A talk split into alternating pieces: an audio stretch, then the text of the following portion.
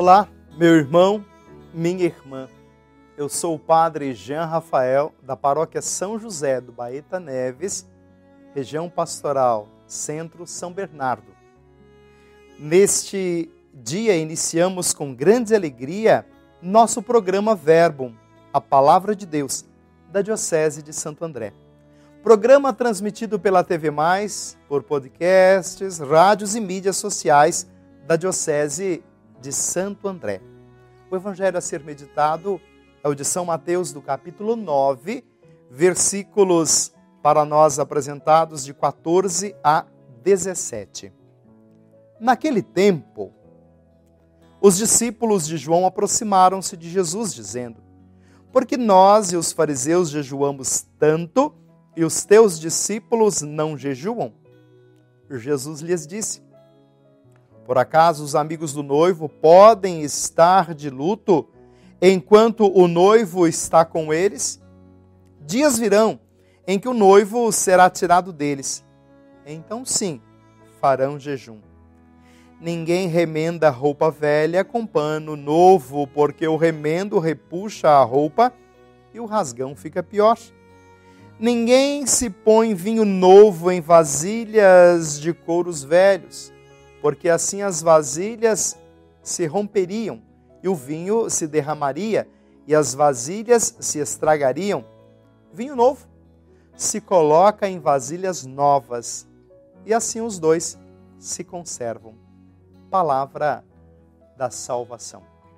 Glória a vós, Senhor. Irmão e irmã, qual é a proposta desse evangelho para nós no dia de hoje? Pense bem.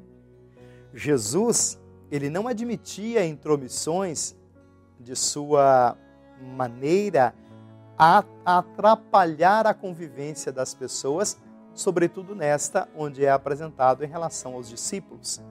Por isso, muitas vezes foi obrigado a enfrentar os fariseus e outros grupos que queriam comparar-se diante da grande realidade dos discípulos de Jesus apresentando um modelo diferente da ação misericordiosa de Deus. Porque Jesus, ele apresenta uma questão prática do jejum, que era de fato um dos muitos pontos que era uma realidade de conflito. Por isso cita a figura do noivo. Enquanto o noivo está presente, não há jejum, porque estão no momento de festa. Dias virão em que deverão de fato jejuar. Portanto, para estes grupos fechados dos fariseus, mestres e doutores da lei, entre outros do mundo onde nós habitamos, é, eles não podiam de fato admitir que os discípulos de Jesus não fizessem o mesmo que eles faziam. Em última análise, não podiam aceitar que o mestre os orientasse para um evidente desrespeito à prática já consagrada. Veja no mundo moderno, quantos de nós nos tornamos fariseus, Quantos de nós nos tornamos rigoristas e condenamos as pessoas com facilidade? A resposta de Jesus deixa entrever que os seus adversários viviam num tempo de tristeza e de incerteza, preparando-se ainda mais diante daquilo que haveria de ser a chegada do Messias, porque o Messias veio para libertar, veio para encorajar, veio para estimular, veio para apresentar a qualidade do reino.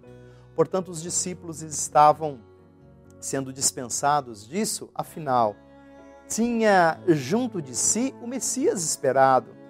Não era necessário que se entregassem aos jejuns prolongados, pois viviam num tempo de alegria, da presença do Senhor junto a eles. Consequentemente, para eles, não tinha valor ultrapassado o esquema farisaico, pura e simplesmente. O jejum cristão, hoje e para todos nós, é uma outra coisa o seu texto e contexto é a espera da volta de Jesus. Num clima de preparação para acolhê-lo, é que os cristãos jejuam e devem fazer o jejum.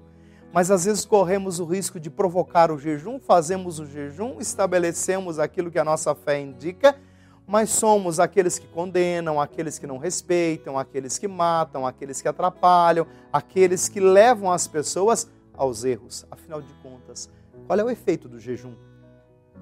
O jejum é apenas uma atitude intimista ou é ajuda à minha intimidade com Deus para ajudar o irmão a crescer na fé. Só quem passou por uma radical renovação no interior será capaz, de fato, de compreender este ensinamento de Jesus, quando ele vai clarear os médicos não veio para os sãos, e sim para os doentes. Por isso Jesus se nos apresenta diante da mesma realidade quando apresenta a dinâmica do vinho. Vinho novo em outros novos, vinho velho em outros velhos. Cada coisa no seu lugar. Assim haveremos de compreender a nossa missão. E o grande convite para nós é justamente isto: buscar a conversão constante para vivermos o reino. Desça sobre vós e permaneça para sempre a bênção de Deus Todo-Poderoso, Pai, Filho e o Espírito Santo. Amém.